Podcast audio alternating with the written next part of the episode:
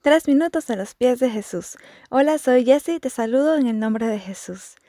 Vi una foto de una ciudad vista desde el aire y una pequeña nube se interponía entre el sol y la tierra y daba sombra a una significativa parte de la ciudad. Ahora fíjense que un objeto produce más o menos sombra dependiendo de la distancia que está de la luz.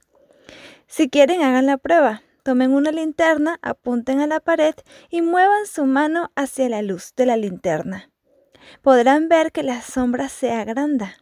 La mano no se agranda, la mano sigue siendo del mismo tamaño, pero al acercarse a la luz abarca más su sombra, abarca más el espacio que cubre.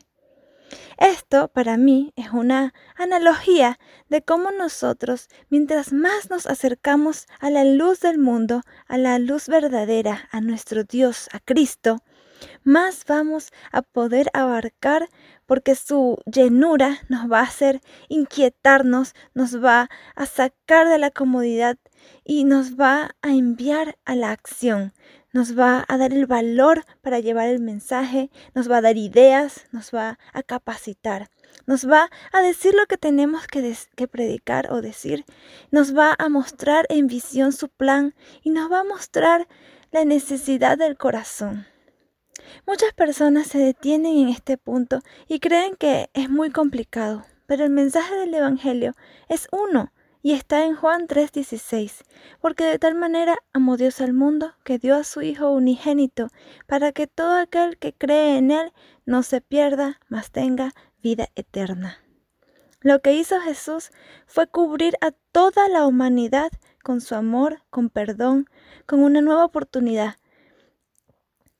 Nos reconcilió con Dios y nos permite tener una vida en el Espíritu. Y de esto que que hemos recibido es de lo que tenemos que dar a otros. Ya Jesús está en el cielo y nos dejó a nosotros, que somos estas pequeñas nubecitas, para cubrir toda la tierra. Unámonos y acerquémonos a la luz, para que cubramos todo, así como Jesús nos lo pidió. Si no te sientes con madera de predicador o predicadora, no te preocupes, porque todos podemos poner nuestra parte, de una u otra forma. Para eso Dios también nos repartió dones, diferentes talentos y nos capacita. Así que cada uno busque lo que tenga a la mano y a ponerle ganas se ha dicho.